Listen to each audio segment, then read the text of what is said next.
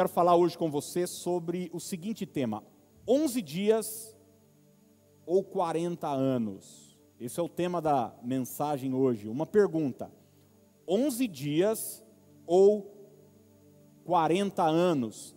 E o texto que eu quero usar é o de Deuteronômio, capítulo 1, verso 8.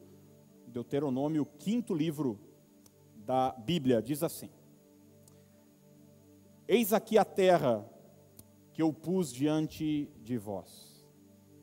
Entrai e possuí a terra que o Senhor com juramento deu a vossos pais, Abraão, Isaque e Jacó. A eles e a sua descendência depois deles. Eis aqui a terra que eu pus diante de vós, entrai e possuí a terra. Vamos falar isso juntos? Diga: entrai e possuí a terra. Vamos orar, Pai, fala conosco agora. Toma cada mente, cada coração. Livra-nos da distração, da preocupação, dos cuidados do mundo.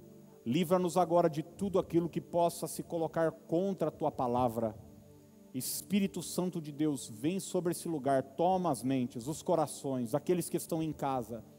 Ó Deus, que agora a semente caia e que ela produza muito fruto, para a glória do teu nome. Amém e amém. Gente, eu já contei aqui para vocês que há muitos anos eu fiz uma viagem com a minha mãe para o litoral, para o litoral aqui de, de Santos. Uma viagem que dura aí em torno de quatro horas, quatro horas e meia, e essa viagem nossa durou 16 horas. 16 horas. Não só pelo fato da minha mãe ser uma tartaruga no volante. Isso é verdade também. Minha mãe é aquele tipo de pessoa que ela está andando num, numa rua, numa avenida, se está verde o semáforo, ela vai freando que ela gosta de pegar vermelho eu não sei o que acontece. É, é uma espécie de pessoas que a NASA precisa, precisa é, estudar. Mas ela é assim, ela não tem pressa. Mas não foi só por causa da lentidão da minha mãe no, no, no trânsito. Aconteceram inúmeras. Deu problema no carro, é, a gente se perdeu, entramos errado. Você imagina, isso tem 25, quase, quase 30 anos uma viagem que era para ser rápida. A gente já era para estar tá aproveitando o dia na praia e ainda nós estávamos na pista, atrás de trocar pneu, atrás de mecânico, aconteceu de tudo nessa viagem. E eu não sei se você já se sentiu assim em relação à sua vida. Você ter a sensação que era para você estar tá em alguma praia já, aproveitando, desfrutando o dia, mas ainda não chegou, não chegou lá. Eu acho que todos nós, em alguma área da nossa vida, já tivemos ou temos essa essa percepção, poxa, minha vida financeira já deveria estar muito melhor. Você de repente olha para a sua condição econômica hoje e fala, cara, já era para eu ter minha casa, já era para eu ter um carro quitado e eu ainda estou lutando com as dívidas. Talvez eu estou falando para algumas pessoas aqui que até pensam, pô, já era para eu estar tá aposentado, já recebendo algum dinheiro, e ainda estou tendo que trabalhar, suar camisa para me manter. Quem sabe profissionalmente, se você parar e fazer uma análise hoje, é, olhando para você, olhando para a promessa de Deus para a sua vida, de repente até para a sua capacidade como pessoa, você vai ser honesto e dizer: era para eu estar melhor. Parece que eu estou atrasado. Parece que eu estou como numa, numa esteira, andando, andando, andando, e simplesmente eu não saio do lugar. Quem sabe algumas questões emocionais você luta há 20, 30 anos contra uma depressão, uma ansiedade, contra um temor, você fala, cara, já era para eu ter vencido isso. Não é possível que eu vou ter que me arrastar, arrastar minha vida toda e levar isso como um karma para frente. Não. existe uma promessa, existe uma palavra, é, e as coisas simplesmente não, não avançam. Eu estou dizendo isso porque a trajetória de Israel do Egito até Canaã é uma trajetória que nos ensina muito. Se você olhar 1 Coríntios capítulo 10, você vai ver que Paulo narra essa história, ou pelo menos o resumo dessa história, e ele diz o seguinte: isso está sendo dito como um exemplo para nós. Então a gente deve olhar o que aconteceu com o povo hebreu no deserto e usar isso como um exemplo para a nossa vida. Você sabe que o Egito, ele representa o mundo e Canaã é a terra prometida. É a terra que Deus prometeu ao povo. Então, eles viviam aqui escravos no Egito, e Deus então envia Moisés para libertar esse povo. Assim como Deus enviou Jesus Cristo para nos libertar. Moisés é um tipo de Cristo no Antigo Testamento. É, e nós fomos libertos. Assim como o povo foi liberto na Páscoa, quando o sangue foi colocado, na cruz do Calvário, quando o sangue de Jesus foi derramado, nós fomos também libertos. E agora então estamos rumo a Canaã. Mas tem uma curiosidade: essa jornada do Egito até Canaã demorava 11 dias. Repita isso comigo, diga 11 dias. Menos de duas semanas. Uma semana e meia. 11 dias. E quanto tempo o povo demorou para chegar em Canaã, gente? Quanto? 40 anos. Tanto é que você vai ver, logo depois que o povo sai do Egito, você se lembra que Moisés envia os espias, né? Josué, Caleb e os outros dez. Eles vão e voltam. O percurso era, era rápido, era um percurso de 11 dias. É óbvio que eles estavam num número gigante de pessoas, mas o que eu estou querendo dizer para você é que a chegada para eles alcançarem, desfrutarem do que Deus havia reservado para eles era muito mais rápido do que eles estavam vivendo. E eu quero hoje olhar para essa história e pensar: o que é que atrasou esse povo?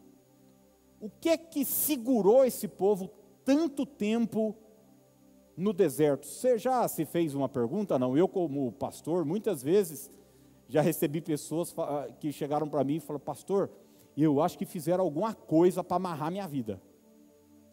Alguma macumba, pastor, faz uma oração para o negócio, negócio andar. Essa área não anda, isso não, não, não caminha. Vamos olhar para a palavra de Deus e tentar pensar na nossa vida, o que é que pode nos impedir, nos segurar, nos atrasar, nos retardar de experimentar a promessa de Deus. A primeira coisa é o constante hábito de olhar para trás. Vamos falar isso juntos? Diga, o constante hábito de olhar para trás. Você vai ver, se você ler Êxodo, Levítico, Números, Deuteronômio, principalmente Êxodo, você vai ver que sempre que um problema surgia, eles tinham fome, eles tinham sede, Faraó perseguia, levantava-se é, uma guerra como aquela de Êxodo 17. A primeira expressão que eles diziam era: no Egito a gente. Eles tinham sido libertos do Egito, mas a atenção, o olhar estava sempre para o passado. Olha o que Números capítulo 11, verso 4 a 6 vai nos dizer. Números 11, 4, 5 e 6 diz assim: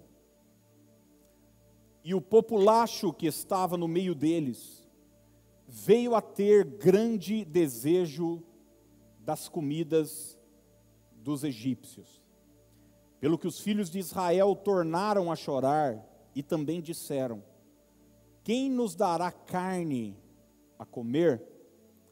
Lembramo-nos dos peixes que no Egito comíamos, o que é que eles dizem aí? Diga, olha o cinismo do povo. Não era de graça, eles eram escravos. Eles trabalhavam como escravos, eles não tinham salário. Eles eram oprimidos, seus pais foram oprimidos, seus avós foram oprimidos, 430 anos de escravidão. Eles estão dizendo: a gente comia lá de graça. Você já viu o crente com saudade do mundo? Você já viu o crente que diz: quando eu era do mundo, a minha vida era melhor? Era escravo de Satanás. Era escravo, vivia opresso por vício, vivia opresso por imoralidade, não tinha direção na vida. E diz o seguinte: mas eu andava de carro novo, mas eu isso, mas eu aquilo. A gente comia de graça. Olha o que mais eles tinham saudade: dos pepinos. Gente, eu gosto de pepino, mas nem tanto assim, pá. Né? Pepininho japonês, é gostoso, né? Aqueles com caldinho, azedinho.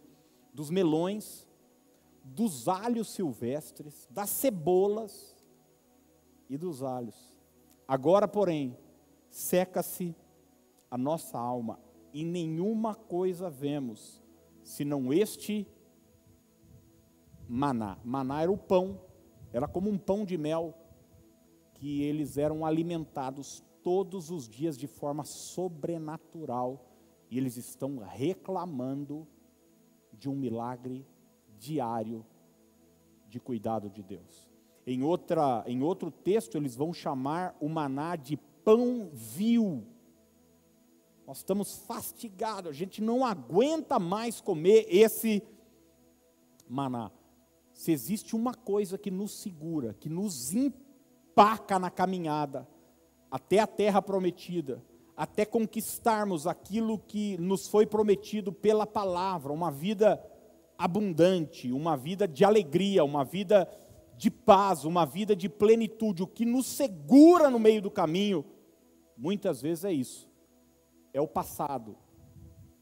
Como eu disse, muita gente chega para mim e fala: Pô, pastor, será que não fizeram macumba para mim? Eu quero dizer para você que existe macumba. Tem gente que faz macumba mesmo para travar o caminho de uma outra pessoa. Existem coisas feitas no mundo espiritual tanto como nós fazemos aqui para beneficiar as pessoas, como existem pessoas que fazem coisas para segurar, para amarrar a vida dos outros. Mas deixa eu dizer algo para você. A maioria das pessoas não estão sendo seguradas por uma obra maligna. A maioria das pessoas estão sendo seguradas no meio da sua jornada porque não param de olhar para trás. Você está sempre seu namoro acabou faz cinco anos. Você continua olhando para trás. Você já perdeu esse emprego faz sete anos. Você continua. Era bom no tempo que eu trabalhava. E sempre, sempre o seu olhar, o seu foco, sua energia, sua atenção está no passado. E quando você fica focado no passado, você não consegue avançar. Êxodo capítulo 17, verso 3, é mais um momento onde Israel tem essa atitude. Eles estão em Refidim e eles passaram já o Mar Vermelho, olha só, já experimentaram grandes milagres, hein, gente? Assim como eu e assim como você. Mas o olhar está para o passado. Olha só, Êxodo 17, 3. Tendo aí o povo sede de água, murmurou contra Moisés e disse: que é que eles disseram?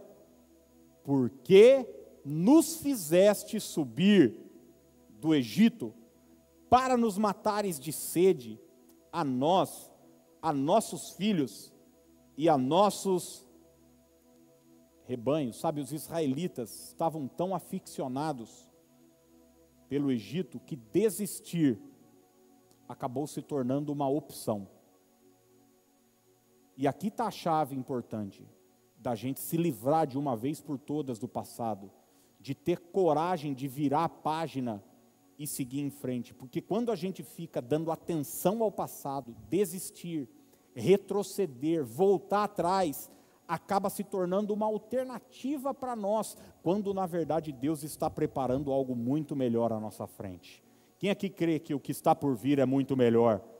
Então, mas se você ficar tendo atenção ao passado, a desistência, o retrocesso, vai se tornar uma alternativa, um plano B para você, quando na verdade o Senhor está querendo te levar para uma terra que mana leite e mel. Uma terra onde você vai plantar e vai colher. Olha só, eles chegaram a um ponto, Números capítulo 14, verso 4. É, olha o que eles fizeram, olha o que é, olhar para trás gera nas pessoas. E diziam, Números 14, 4, e diziam uns aos outros: levantemos um capitão e voltemos para o Egito. Levantemos um capitão. Você sabe que Moisés era o líder. E eles então armam uma rebelião. As pessoas começam, não, vamos levantar um outro líder e vamos vamos voltar. Vamos retroceder. Mas eu quero que você guarde uma frase que eu vou deixar para você hoje para a gente caminhar. Retroceder não é uma opção. Vamos falar isso juntos? Diga: retroceder não é uma opção. Não pode ser, não deve ser uma, uma alternativa. Existem pessoas que ficam tão acostumadas com a escravidão que elas não conseguem mais viver e desfrutar da liberdade que elas receberam em Cristo. Jesus disse em Lucas 17, 32, um texto que eu sou apaixonado e tenho citado inúmeras vezes aqui para nós. Lembrai-vos da mulher de Ló. Lembrai-vos da mulher de Ló. Pastor, qual era o nome dela? Não tem na Bíblia. Pastor, ela cozinhava bem? Não tem na Bíblia. Pastor, ela era loira, ruiva, morena, mulata. Não tem nada. A gente não sabe quase nada dessa mulher. A gente só sabe uma coisa: que ela olhou para trás e virou uma estátua de sal. A gente só sabe uma coisa: que a atenção dela ao passado fez ela paralisar a sua jornada e a sua caminhada. E Jesus, milhares de anos depois, disse: Lembrai-vos da mulher de Ló. A palavra de Deus para você é o seguinte hoje: vira o disco meu. Quem aqui teve LP em casa? LP. Aí, nossa, quanto velho na igreja, né? Eita maravilha, eu tive. Eu, lembra quando enroscava, não? Bom, bom, bom. Cara, você precisa deixar esse, esse disco da sua vida fluir. Livre do passado. Olha para frente, porque Deus tem coisa nova, Deus tem coisa boa. Começando um novo ano, gente. Que tal olhar para frente, hein? Que tal olhar para aquilo que Deus já está preparando para as nossas vidas? Segundo lugar, segunda coisa que segurou esse povo no deserto, 40 anos, numa viagem que poderia ser feita em 11 dias, foi a incredulidade. Vamos falar juntos? Diga incredulidade. Olha o que Hebreus 3, 19 nos diz. Hebreus capítulo 3, verso 19: Vemos, pois, que não puderam entrar por causa da incredulidade. Não puderam entrar por causa da incredulidade. É interessante que às vezes a gente julga alguns pecados, como por exemplo pecados sexuais, imoralidade, vícios, que são coisas horríveis e a gente deve ficar longe delas. Aliás, Paulo diz que a gente não deve nem mencionar essas coisas, e a gente é mais afável com alguns outros pecados, como por exemplo a incredulidade. Eu já vi muita gente dizendo assim: ai, eu não consigo crer. Como se a pessoa tivesse pedindo um colinho, sabe? Ai, nenezinho, ai, tadinho, tadinha dela. É verdade, você não tem fé? Não, você está merecendo uma surra, cara, porque isso é pecado. Isso é um pecado tão grave que vai estorvar a sua vida, vai te segurar. Sem fé é impossível agradar a Deus. Não morreram no deserto por causa de frio, de fome, de calor, por causa de guerra. Morreram no deserto por causa de incredulidade. Incredulidade. Algumas pessoas não conquistam a terra, não conquistam uma vida plena, uma vida de abundância, pelo simples fato delas não acreditarem que podem conquistar. Eu falei um pouco sobre isso no culto da virada. Às vezes, gente, nós apanhamos tanto da vida, o nosso histórico é tão ruim. É, tem algumas pessoas aqui que sabem o que eu estou falando. Você já nasce, não sabe quem é seu pai, já foi meio deixado de lado, ou se sabe, o pai é uma bênção a casa é um furdúncio, e daí daqui a pouco você fala, eu preciso sair desse lugar, daí você casa para fugir do pai, casa com um pai com a porção dobrada do seu pai, e daqui a pouco o cara é pior que seu pai, te trai, vai, olha, e daí você tem esse histórico todo. É fácil você acreditar que sempre vai ser assim. É fácil você acreditar que as coisas não podem ser melhor, mas eu estou aqui para dizer para você que podem. Que a palavra de Deus nos afirma que pode, a gente precisa acreditar nisso.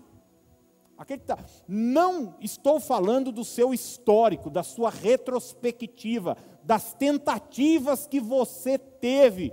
Estou falando do que Deus tem preparado para aqueles que o amam. O olho não viu, o ouvido não ouviu. Gente, eu já viajei bastante longe para ouvir alguém pregar. Não sei se você já fez isso, cometeu alguma, alguma loucura. Às vezes tinha um, um cantor que eu gostava, às vezes tinha. Eu me lembro uma vez, teve um congresso de louvor em Belo Horizonte, é, e eu gostava muito de um, de um, de um ministro de adoração. É, de lá eu era pastor de louvor da, da, da, Nazareno ali do lado do shopping, e nós fomos numa van, cara, saímos de madrugada num dia, tipo 11 horas da noite, e chegamos 4 da manhã do outro dia, para passar o dia lá, eu já fiz loucuras para ouvir alguém pregar e ministrar. Você já imaginou você ter a oportunidade de ouvir Jesus pregar? Ah, meu Deus do céu. Jesus, Jesus pregar. Eu já fui pastor de uma igreja que às vezes os membros ligavam na secretaria durante o dia para saber quem é que vai pregar hoje. Dependendo quem pregasse, a pessoa ia no culto ou não. É, é meio fora do cabo. Agora, imagina você ouvir Jesus pregar. Ele não só pregava, ele ensinava, ele amava, ele multiplicava pães, ele curava as pessoas. E Jesus, o ministério dele estava explodindo. Aonde ele chegava, é, morto ressuscitava, paralítico andava, é, é, cego via. E daí Jesus vai para a sua cidade, Nazaré, lugar onde ele foi, ele foi criado. Imagina você que maravilha, aqueles moços, moças que cresceram com Jesus, brincava de carrinho de rolimã, nadava no lago, é, sei lá, conhecia, tinha um criado mudo na casa que foi feito por Jesus e José. Jesus era ali da, da, da, da região, todo mundo conhecia ele. Ele vai para a sua cidade e vai pregar. Os milagres estão acontecendo em tudo que é canto, mas olha o que Marcos, capítulo 6, verso 5 e a primeira parte do verso 6 nos diz: E não pôde fazer ali nenhum milagre, exceto impor as mãos sobre alguns doentes e curá-los. E ficou admirado com a incredulidade deles. Pergunta que eu faço para você é o seguinte: será que Jesus estava sem unção o dia que ele pregou em Nazaré? Não? Será que ele não tinha jejuado aquela semana? Ou não tinha buscado a Deus? O que, que aconteceu com a unção de Jesus, que funcionava em Cafarnaum, que funcionava na Judéia, que funcionava em Jerusalém, mas não funcionou em Nazaré? Você já viveu a experiência de pensar o seguinte: por que, que funciona na vida de Fulano, na vida de Beltrano? Por que, que eu ouço gente dar testemunho? Por que acontece com, com Fulano, Beltrano? Por que, que acontece com meu tio, com a minha cunhada? E não acontece comigo? Será que Deus não tem poder para agir na minha vida? E sabe, às vezes, o que acontece é uma coisa simples: você não crê você não acredita. A incredulidade privou aquele povo de experimentar grandes grandes milagres. É muito comum você vai ver no evangelho a expressão: a tua fé te salvou. Seja feito conforme a tua a tua fé. Eu conheço pessoas que já deveriam estar livres de um vício, estão na igreja e estão lutando contra um vício há anos, algumas pessoas há décadas.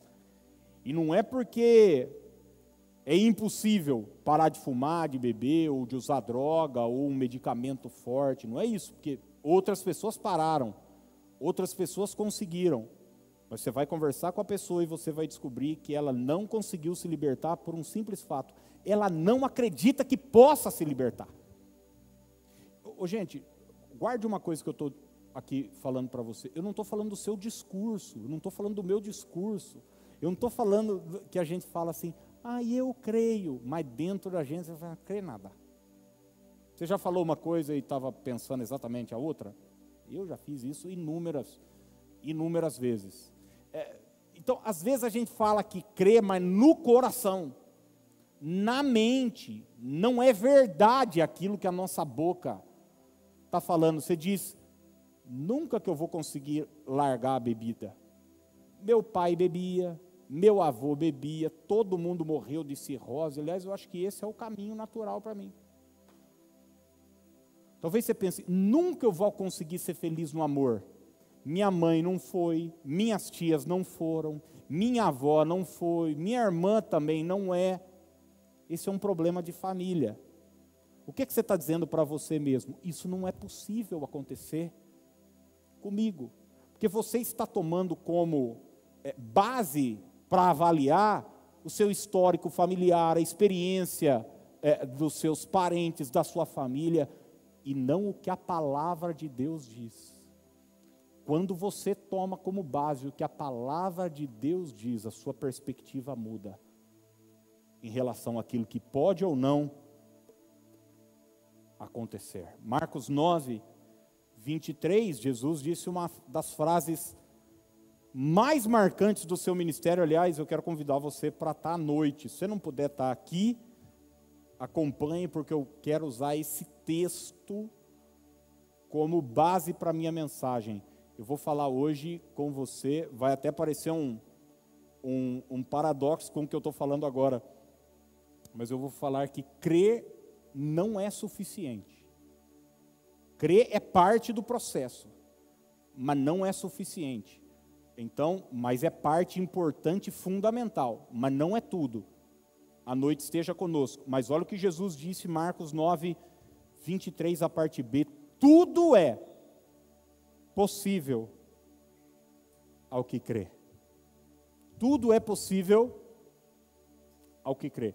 O fato de algo ser possível não significa que ela vá acontecer automaticamente, significa que ela é alcançável, que existe a possibilidade daquilo acontecer. Se vai ou não, depende de outras questões, mas crer é parte fundamental desse processo de conquista em qualquer área da nossa vida. Então, a incredulidade vai nos empatar na vida. Talvez já era para você estar tá ganhando dinheiro aí, ó, com dinheiro sobrando, ajudando outras pessoas, e você está num perrengue desgramado e daí eu vou conversar com você e você diz, não pastor, é, é, assim mesmo. É assim mesmo, na minha vida, na minha família é assim. A gente não... Eita, meu, meu pai vive num, numa perrenga até hoje, meus avós, ninguém, ninguém vai para frente. é, é um espírito de. É, é, é, é o Zé Pilim, é é, é, o. Eu confundi os demônios aqui, Pilim é da bebida. É Maria Mulambo, é tranca-rua que nos segura. E você já reparou que às vezes a gente tem mais fé para acreditar na coisa ruim do que na coisa boa?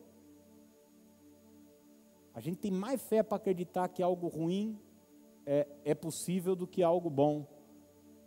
Dê lugar à fé e abandone a incredulidade em nome de Jesus. Deus tem uma terra preparada para você. Talvez seu histórico foi de escravidão. Talvez hoje a sua realidade é de conta-gota, é um maná diário. Mas Deus está reservando uma terra onde você vai plantar e vai colher com abundância em todos os níveis da sua vida, em nome de Jesus. Você vai experimentar amor como nunca experimentou, você vai experimentar alegria como nunca experimentou, você vai experimentar recursos como nunca experimentou, no nome de Jesus. Terceiro e último lugar para nós orarmos. Falamos sobre o hábito de olhar para trás falamos sobre a incredulidade que nos empata a vida, e a terceira coisa é a desobediência. Vamos a isso juntos? Diga desobediência. Ô gente, eu por algum tempo, na minha imaturidade, eu me converti muito, muito cedo, e graças a Deus por isso, mas eu pensava que obediência era um capricho divino. Sabe o que, que é isso não?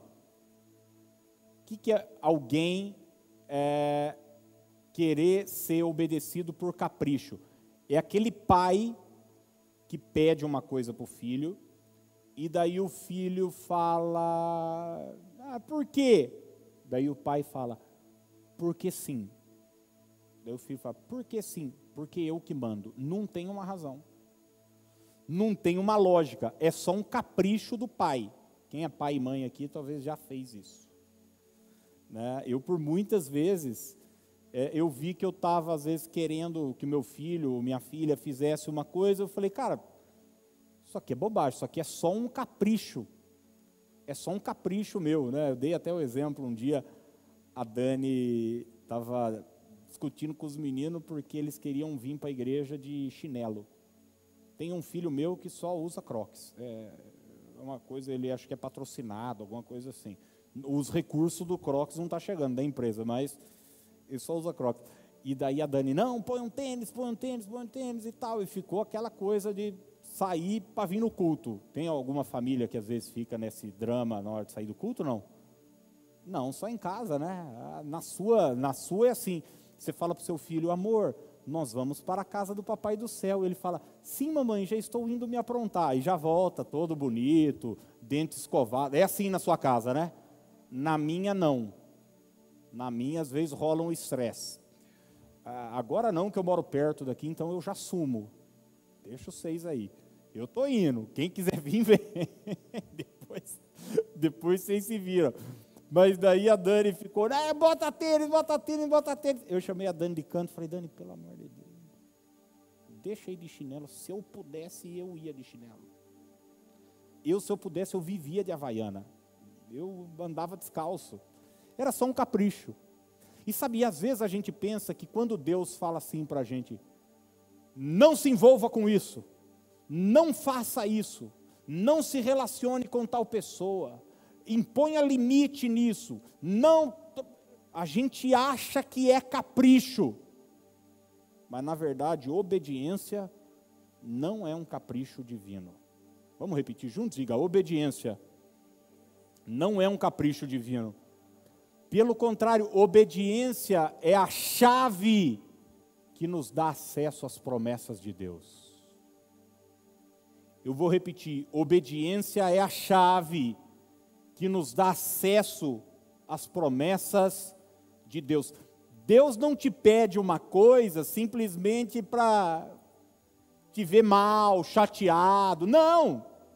Deus não é esse tipo de pai. Deus é um pai que te pede algo porque ele sabe que este algo que ele está te pedindo vai te proporcionar algo muito melhor. Olha o que Isaías 1,19. e 20 diz: Se vocês estiverem dispostos a obedecer, comerão os melhores frutos desta terra. Mas se resistirem, se rebelarem, serão devorados pela espada, pois o Senhor é quem fala. Gente, Deus, quando você obedece a Deus, algo acontece no mundo espiritual. Consegue compreender isso ou não? Quando você, Deus diz o seguinte para você, o Espírito Santo diz: faça isso. Pare com isso. Abandone isso. Perdoe. Entregue. Dê. Não sei, a, a ordem e a orientação que o Espírito Santo te der. Quando você obedece, algo é destravado no mundo espiritual e você é abençoado. Você vai ver que Deuteronômio 28, eu até li esse texto aqui no culto da virada. Deuteronômio 28 é um texto grande dividido em duas partes: bênção e o que? Maldição. Bênção e maldição.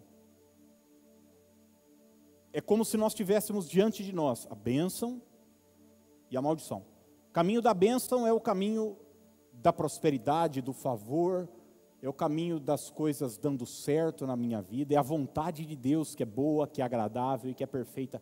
É o que Deus tem para mim. Significa que eu não vou ter problema? É óbvio que não, você já é adulto o suficiente para saber que no mundo a gente tem problema, tem aflição e faz parte da vida, nós somos humanos. Mas tem o caminho da maldição, que é o caminho, gente, da escuridão, das trevas, é o caminho de você viver de uma forma terrível. Como é que eu entro nesse. O que é que vai determinar qual caminho eu vou entrar?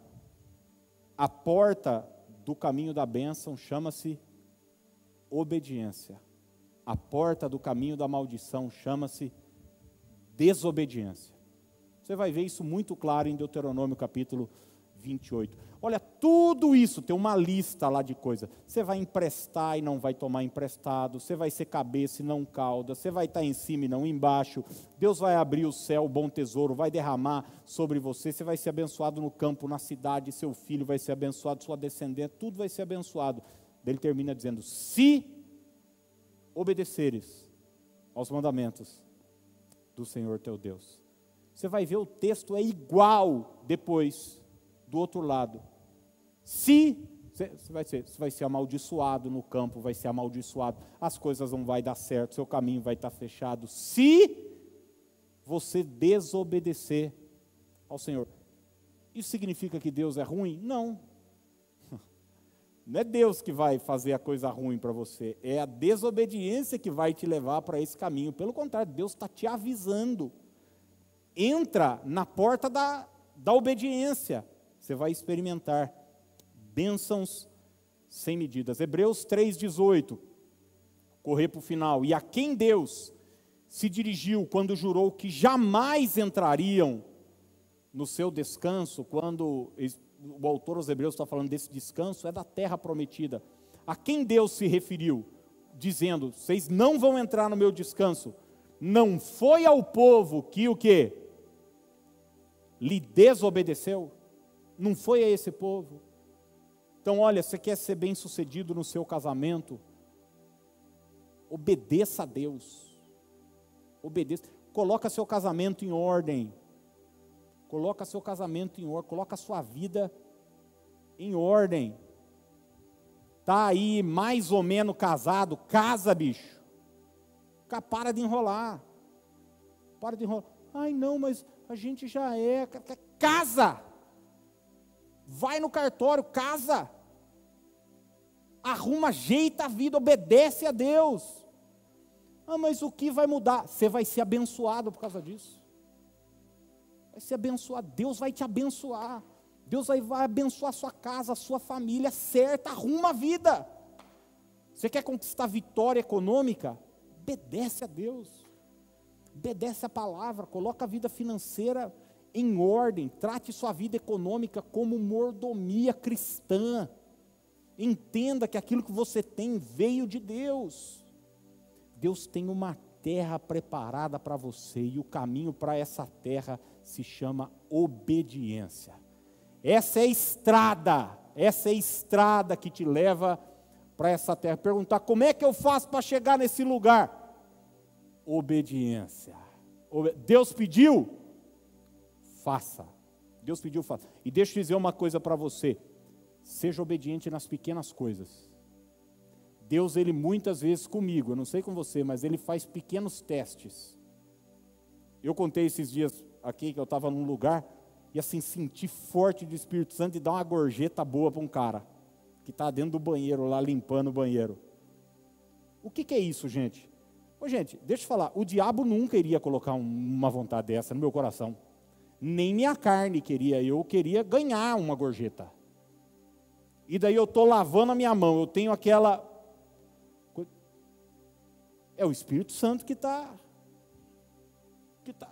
O que, que é isso? É um pequeno teste de obediência. Isso destrava coisas que a gente não imagina.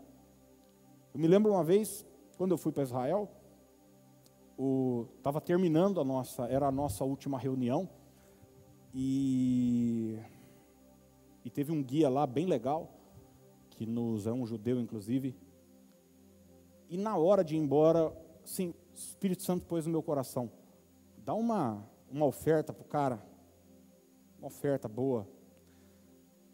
E daí, na hora eu já, eu já sabia que era o Espírito Santo. Daí eu fiz o seguinte: eu peguei, opa, estou falando de benção, é chuva de benção. É, na hora que eu tive, eu estava ainda lutando com a minha carne. Eu tive assim no, no coração de dar, de dar um valor X. Na hora que eu estava ali guerreando, alguém já sentiu isso, gente, ou não? Uma vez eu contei isso e alguém da minha família falou assim: não é crente nada. Ai, eu nunca tive vontade de dar nada para ninguém. Eu entendo, porque é, é, o traço maior da natureza adâmica é o egoísmo. É normal, é quem é nascido de novo que se torna generoso. E eu me lembro de que quando veio um valor, e era um valor grande, para eu dar para o cara, eu estava brigando com a minha carne. Dou, não dou. Eu pensei, porque na hora você pensa o seguinte: esse cara tem mais dinheiro do que eu. E ele tinha mesmo. Judeu. Esse cara está melhor. Ele não precisa. Ele não isso, ele não aquilo. Sabe o que, que eu fiz? Eu peguei o dobro daí. Sabe o que, sabe que é para matar? aquilo para dizer para minha carne, para dizer para o inferno, para dizer para mim mesmo o seguinte, cara, eu nunca vou ser dominado pela avareza na minha vida. Sempre que o Espírito de Deus me pedir alguma coisa, eu vou fazer. Eu vou fazer, e eu estou contando isso aqui para você como um exemplo, para a gente obedecer quando Deus te pedir algo. Obedeça, e deixa eu te falar uma coisa, e obedeça rápido. Seja pródigo em obedecer. Não fica demorando, porque o diabo vai colocar todas as desculpas. Eu vi uma, uma, uma pregadora uma vez falando, ela tinha um, uma joia muito bonita, e o Espírito Santo colocou no coração dela, dela dar de presente para uma moça da igreja, ela, é, da equipe do louvor. E daí ela olhava assim para a joia dela, numa pulseira de. Daí ela ficava assim, ah, mas ela não fica bem com esse tipo de, de joia. Ela é muito magra, ela é muito isso, não combina com a cor. Quem sabe do que eu estou falando? Obedeça. Obedeça. O Senhor te pediu uma coisa? Obedeça.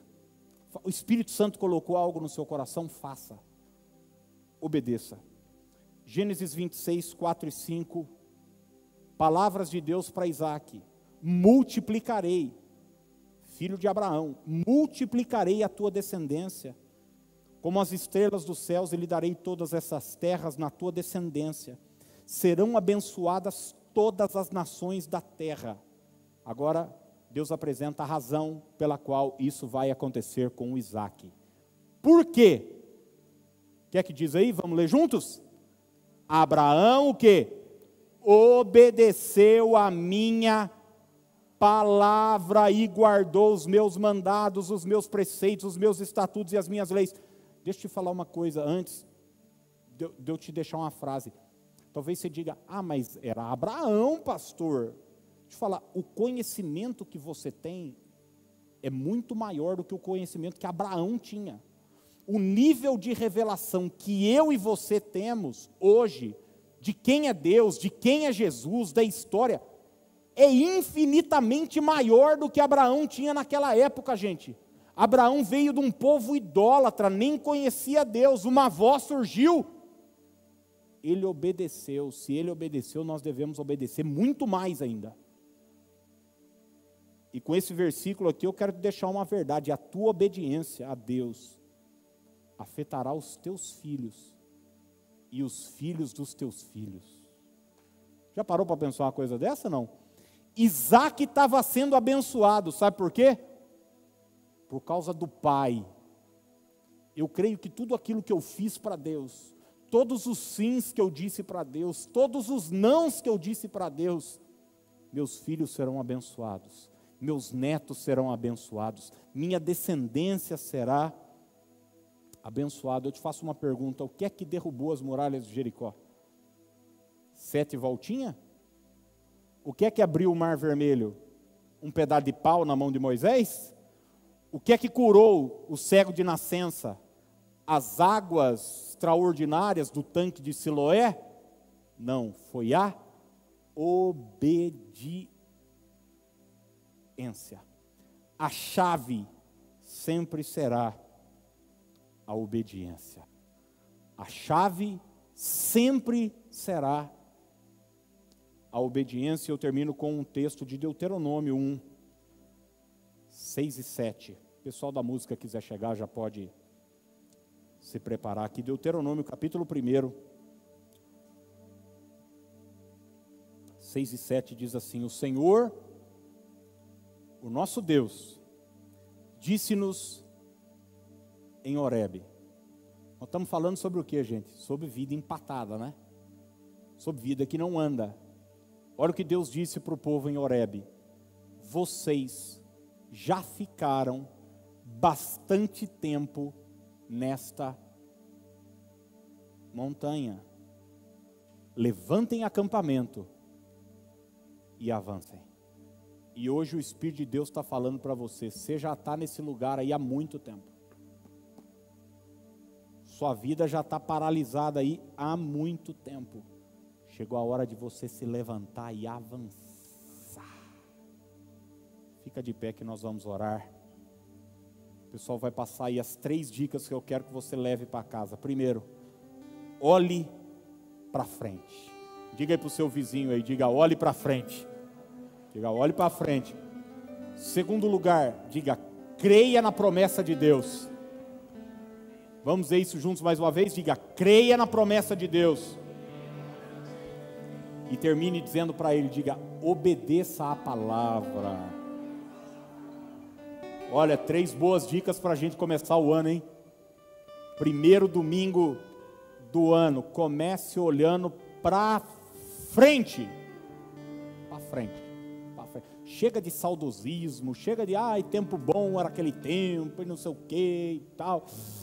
Gente, eu, eu, eu, me lembro uma vez eu fui visitar uma igreja, eu fui pregar e eu reencontrei muitos amigos que eu tinha naquela igreja quando eu era adolescente e tal. Eles me abraçaram, uma senhora veio, me abraçou, ela falou: Ai, Aquiles, você não sente saudade daquela época? Eu falei: Nenhuma, nada, zero. Ficar apegado, ai, tempo bom. Eu um dia conversei com uma pessoa que ele sempre fala saudade de tal época, mas eu conheço essa pessoa há muitos anos. E em todas essas épocas ele reclamava da vida. Falei para ele, você já reparou isso aí com você não? Você sempre está falando saudade de quando eu morava em tal lugar. Eu te conhecia quando você morava em tal lugar, você só reclamava da vida. Ai, saudade de quando não sei o quê. Falei, você vivia murmurando. E às vezes a gente fica com essa mania de achar que bom era quando não. Olhe para frente. Olhe para frente, ative sua fé e obedeça a palavra de Deus.